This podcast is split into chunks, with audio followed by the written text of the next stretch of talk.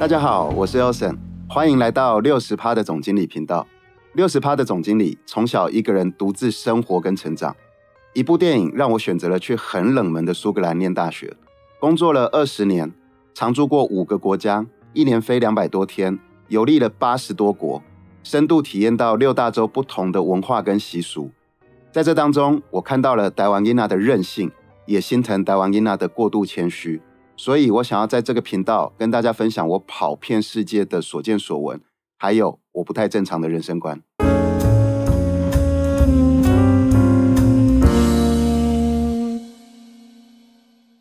之前呢，六十帕总经理啊，有跟大家分享到，就是用不同的视角来看事情跟处理事情，会得到的结果会截然的不同。那那一集呢，大家的反应还不错。所以呢，六十八总经理今天就在想，我今天再来用不同的角度，再更深入的来跟大家聊一聊，换了一个视角，到底会产生多大不同的结果？那在开始之前呢，我想要先跟大家分享六十八总经理跟儿子互动的故事。为什么要讲这个故事呢？就是这个故事让我从一个非常科学的人，变成慢慢慢慢的开始相信神创论了。那这个就要说回到四年前，那个时候六十八总经理全家人都住在新加坡。那有一天放假的时候，下午我在家里就在跟儿子讲事情。那我的儿子呢很有趣哦，我跟他讲说，因遇到一件事，他遇到了一些事情要处理。那六十八总经理就跟儿子说，你应该这样子做，这样子做，这样子做。那儿子很天真的就说，为什么这样子做就是对的？忽然间这一句话。打进了六十八总经理的心里，我就开始自己去问自己：对吼，凭什么我讲的就是对？凭什么没有照我的做法去做就是不对？我就一直在思考这个问题：难道这个世界真的非黑即白吗？那因为这个想法，我就自己一直延伸的一直在自问自答。后来我终于离出了一个头绪。就是第一，我们长大成年以后，在处理事情的时候，我们可以很直接的判断这件事情这样是对的，这件事情这样是错的。我们为什么会这样子判断？那是因为学校的老师这样子教我们的。那学校的老师为什么教我们的就是黑白分明的道理？那我在想，原因呢，就是人要去管理。掌控这个社会，所以就必须要定出一堆的规矩，有黑有白，这样子才有办法管理跟运作。所以慢慢慢慢的，我就开始给自己理出了一个很清楚的头绪，就是 OK，我现在教小孩的非黑即白的这个概念，是因为学校教育给我的。那学校教育给我这一个，是因为人类的社会需要有管理，才会有秩序。那可是事实上，自然的运作啦，人类的运作啦，社会的运作啦，并不是真的非黑即白。所以后来慢慢慢慢的，我儿子每次问到我问题的时候，我就会说，如果是以这个角度来讲，应该是怎么走？但是你也可以思考另外一个角度，那说不定他得到的结果是不一样，但是不见得是不好的。所以慢慢慢慢的，我就养成了这个习惯。那为什么说？我开始相信神创论呢，这个有一点题外话，但是我今天也很想跟各位分享，就是六十帕总经理以前从来不相信有神，虽然我的家里的背景是拜观音，那我也只是因为家里的人遇到拜拜的时候，我就跟着拜，但是我并没有那么的去。那么的虔诚，或者是那么的信任这个另外一个世界的力量。可是有一天，也是在新加坡的时候，我在路上的时候，就是还是会有人来传教嘛。他就给了我一本薄薄的书，那当然是请我去相信主，鼓励我相信主。那因为那一本书薄薄的，我在坐地铁的时候就给他翻，就浏览。浏览的时候，他有一段话打到了我，他上面写说。进化论是骗人的哦，他是用英文写的啦，所以他实际上的意思就进化论是骗人的，不要被进化论误导。那这句话就一直留在我脑子里面。后来六十趴总经理因为有锲而不舍的精神，我就开始爬文，然后去研究一些文献。后来有一件事情让我从此以后瞬间相信神创论，就是啊，我去看那个文献，他提到人的眼睛，人类的视觉，人的眼睛是最精密的器官，你可以看远看近，你可以感光，然后你那个瞳孔会自动放大、缩小、对焦。可是你去看哦，原始人、古代的人从一生出来，他的眼睛就是这个样子，他并没有因为。几千万年的一个演化，而不然后让眼睛的那个功能更加的强大。没有一开始有人眼睛就是这个样子。那如果一开始有眼睛就是这个样子，它绝对不是人造的。因为如果是人造的演化的，它会慢慢慢慢的有变化。所以我觉得，因为这个样子，所以我相信那个是神做的。那再延伸出来，刚才讲的，如果。我们是神创的，那神在创造我们的时候，本来就已经有了天地运行的规则。那我们又何必因为人类要管理、要治理这个社会，去定了一堆规矩呢？我们照着天地之间的一个规则去走，那就一定是对的啦。好，那我现在再把呃重点拉回来，今天的主题就是要去分享的是。不同的视角来看事情，会得到很不同的结论。那今天我想要用的是历史，好，历史上面的记录来跟大家沟通这个概念。其实，在中国历史上有一本非常非常冲突的史书。那因为一般来讲的话，我们最主要在讲历史的时候，都是来自于司马迁写的《史记》。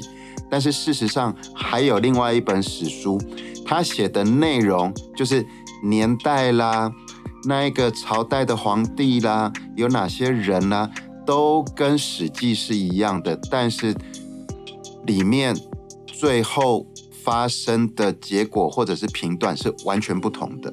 那大家就知道啊，因为。历史的发展的过程当中呢，所有的记录都是文字写下来的，我们并没有办法亲身的经历过。那既然是文字留下来的，就一定是人写的啊。那是人写的，就一定不会百分之一百的客观。所以有的时候呢，历史记录里面的英雄，他到底是不是真的英雄？然后呢，在写传记的那一个人，那个作者。他真的是发自于内心的这样写吗？还是因为在那个环境之下，他不得已必须用违背于他心里面视角的另外一个视角来撰写呢？我们今天就用不同的角度来分析历史的过程。那这一本书，除了我刚才讲的历史上面，我们一般大家最常用来作为引经据典的，就是《史记》。司马迁写的，但事实上还有另外一本书叫做《竹书纪年》。《竹书纪年》是在公元两百八十一年，也就是西晋的时候，有一个人去盗墓了，好去挖坟墓，那被盗墓的人发现的。那这个人很有趣哦，这个人去偷那个坟墓的时候呢，本来要偷东西。结果偷到了那个竹卷，就是以前的书是用竹子写的嘛，一卷一卷的。结果他发现整个坟墓里面都是竹卷，都是书。然后呢，他就很火大，就不偷了。不偷了以后呢，回去就跟村长讲。那那村长就觉得说，哇，书才是最珍贵的知识，你只是为了自己要换钱，你居然就不但不偷了，还跑来跟我们讲说，你们可以自己去拿那些书。那结果后来村长带了很多的人进去，才发现这个坟墓不得了。这个坟墓是战国的时候第四任皇帝魏襄王的坟墓，它里面呢全部都是魏国的史书。那这本史书呢很有趣，《竹书纪年》就是因为战国之后到了秦朝的时候，大家知道秦始皇为了一统天下，所以秦始皇的时候焚书坑儒。就有点像中国中国大陆那边在改革的过程当中也曾经发生过的文化大革命嘛。所以其实秦始皇那时候焚书坑儒，所有的历史记载书全部都付之一炬了。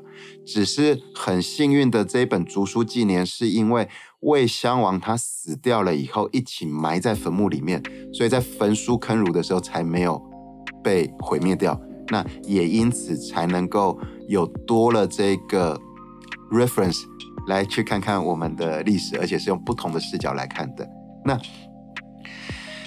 虽然经过了这么久，他这一本《竹书纪年》的原版已经不见了，但是好在后来大家都有持续的在用手抄本把它继续抄下去，也就延伸到了今天。那事实上，竹书纪年非常非常的有趣，我看了以后就很有兴趣。我看了好几次，就是因为它有一点点颠覆我们在历史上记录的一个印象，或者是颠覆了我们对历史的三观。第一件事情是竹书纪年这一卷书，它的记载是从皇帝的时候一直记录到了春秋战国。这一段历史有多久呢？这一段历史总共有一千八百四十七年，它记录了一千八百四十七年的历史。在这一千八百四十七年里面，它的记录也经历过了八十九位皇帝。最初尧舜禹的那个时候呢，因为我们从以前历史上面去学到的，在《史记》里面讲到的就是尧舜禹是中国最。古老最早的三位皇帝，三皇嘛，对不对？那他们一直有一个美谈，就是尧，他的呃他的臣就是舜，非常的有才华，所以呢，尧自己的儿子丹朱能力没有比舜好，所以呢，尧就很大公无私的把他的皇帝的位置传给了舜，那舜呢？也非常的感恩，所以呢，倾尽一生，倾尽全力，那去帮助尧把整个国家治理好。那后来在他的晚年，因为黄河的黄水泛滥，那大禹治水，禹把水治得很好。那舜就觉得大禹也是一个很有能力的贤人，所以呢，他也把他的皇位再传给了禹。这个就是。三皇时代的呃美谈，就是我一点都不自私，谁有才能我就传给谁。好，那我们从以前就被教育到的是这种美德。可是呢，在《竹书纪年》里面写呢，它是屁。为什么《竹书纪年》说这个是屁呢？因为《竹书纪年》里面很明确的写出来，它写的是文言文，它上面写的是“习尧德衰，为舜所求也”。舜因尧复衍塞丹朱，使不与父相见也。翻译成白话文，习尧德衰，就是当年尧他的他的道德或者是他的德政，因为他老了，慢慢慢慢的没有体力了，所以没有办法全力的治国的时候呢，为舜所求也。舜就看到了你老了，你没有没有那个体力去治理国家，我就把你关起来，就把他关起来。关起来为什么？关起来他就自己当皇帝了啦。哦，所以其实舜是因为把尧关起来，自己当皇帝，然后呢，把他的儿子丹朱呢驱逐到了边疆了，让你不准回来，所以这个国家就是我的了。那尧，哎，舜因尧复衍塞丹朱，就是这个意思，他去把他。弄到了外塞边界去了，好，从此他跟他父亲没见过面了。这个是《竹书纪年》里面写的，所以啊，看到这一段的时候，我就觉得哇，我们小时候老师不断的教说尧舜禅让的这个美谈，大家一定要大公无私，皇位要传给贤能的人，我们要爱老百姓。结果《竹书纪年》里里面写的，他真的是屁。那可是我们又不能。非黑即白呀，因为刚才有跟你们提到，我在教我的小孩的时候，我也学会了反省，凡事都要用不同的角度来看。所以六十帕总经理继续的去研究文献，还真的有证明哎。后来呢，《山海经》上面也有写，《山海经》上面写的说，丹朱是皇帝，好，就是尧的儿子丹朱是皇帝，所以其实尧是把皇位传给儿子的，那是因为被被舜给搞了，所以他儿子呢就被驱逐到边疆了，所以一辈子见不到老爸，他自己才当皇帝的啦。那其实，在荀子的政论里面也有提到，是夫曰尧舜禅让，是虚言也。就是白那个文言文嘛，翻译成白话文就是你说尧舜禅让是胡说八道的。好，那所以这个就呃竹书纪年颠覆了我们对于历史记忆的第一个屁。再来，我要讲第二个屁。尧到舜到禹，从禹之后呢，大禹其实他就是比较比较接地气，或者是比较像我们一般人。大禹是真的把他的皇位传给儿子，传给了启，他的儿子叫启。从此以后，就展开了五千多年来中国历史上面的皇位都传给儿子的一个一个传统了，是从禹开始的。那每一任皇帝都传给自己的小孩，一代接一代，这个样子一直传传传传传，传到了什么时候？传到了夏朝。好，夏朝的天子当了皇帝以后，因为过度的好色，每天都是生活在酒池肉林啦，每天都活在女色当中，人家人民看不下去了，才把他推翻。后来呢，才出现了商朝。当时商朝的皇帝是汤，也就是我们历史课本上面常常写的商汤。那商汤那个时候有一个奴隶，他的名字叫做伊尹。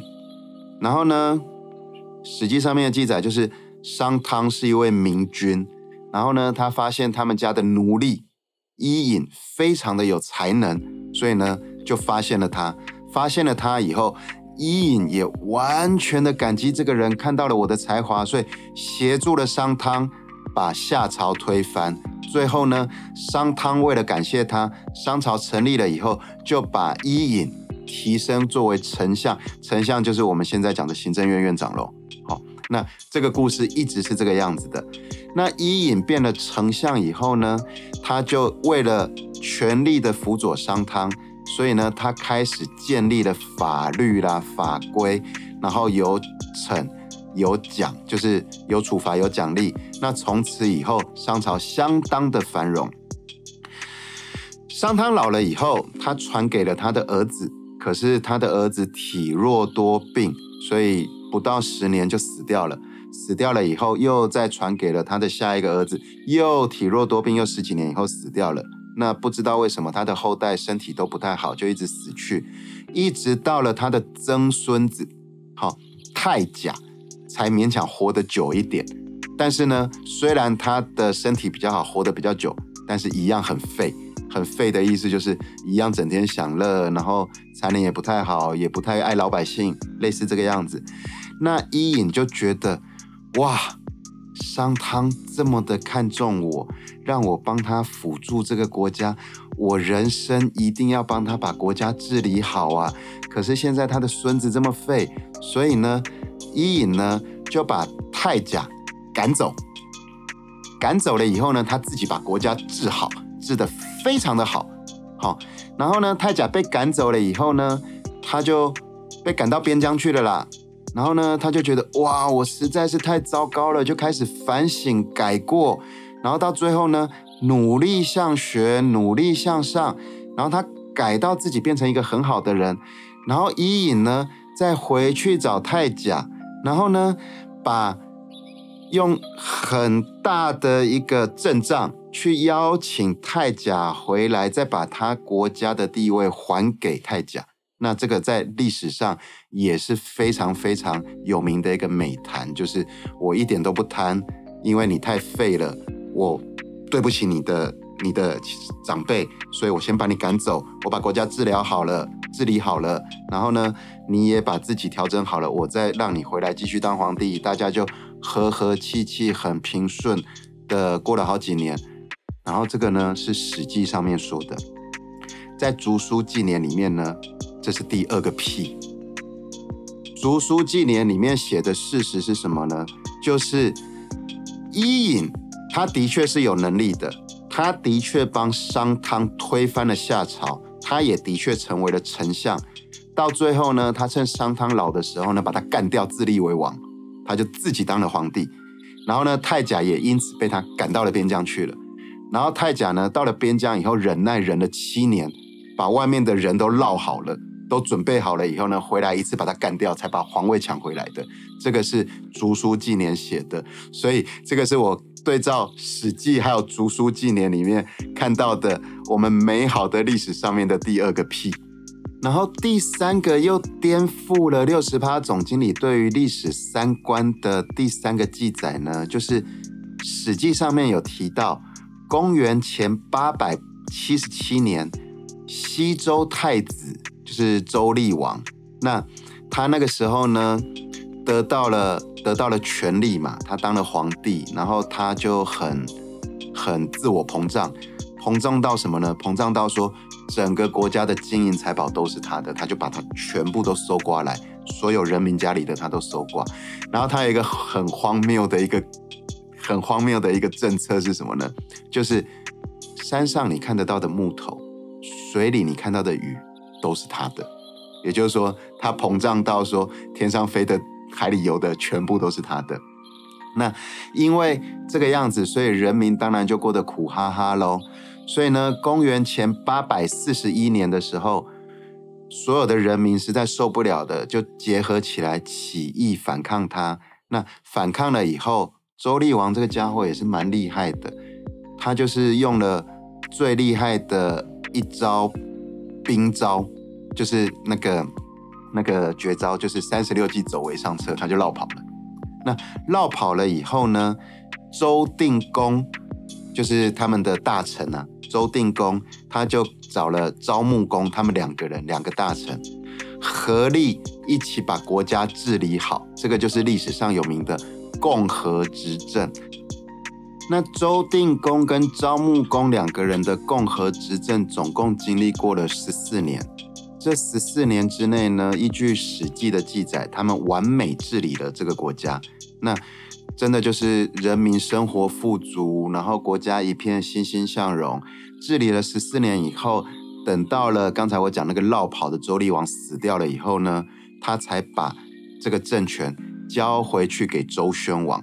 这个是史记上面写的。那当然呢，六十八总经理就是要讲的是那个这个在我们的观念里面，在竹书纪年的写法里面，它是第三个屁。为什么呢？在竹书纪年里面写到的是根本没有共和执政，哈，其实是有一个叫做共伯和这个人独掌朝政，根本就不是周定公跟招募公，而是共和哎共伯和这个人。那共伯和这个人独掌朝政以后呢，他根本就没有把国家治理的多好，他只是从把。一个人的金银财宝转到自己的手上而已。后来他是被周宣王推翻的。好，这个 真正的历史故事或许是这个样子。但是讲到这个，我反而是比较相信竹书纪年，因为啊，六十帕总经理一直都相信，权力从来都不是可以跟人家分享的东西。而且左传里面也有提到一样的概念，就是权力。不可能跟人分享，所以共和执政这件事情在《左传》里面，他也是对这件事情是保持着怀疑的态度来写的。OK，那以上呢就是六十趴总经理看完《竹书纪年》以后，再去对照我们从小到大学的《史记》上面，得到了很大的一个反差，那我才进一步的抽丝剥茧，去爬文，去看文献，然后去看他到底，我自己去判断到底哪一边我偏向于相信。那其实后来我分析起来以后，还是要很客观的跟大家分享，就是为什么《史记》里面写的都是美好的，《读书纪年》里面写的都是黑暗的。其实六十八总经理觉得没有对，没有错，你要更深入一个去看的，就是陈述这些事情的时代跟背景不同，所以有可能造成了写那个历史记录的人写出来的评比会不同。我们来看历史背景喽，《史记》作者是司马迁，司马迁在写《史记》的时候是西汉的时期，他那个时候他的老板是汉武帝，汉武帝他最出名的就是。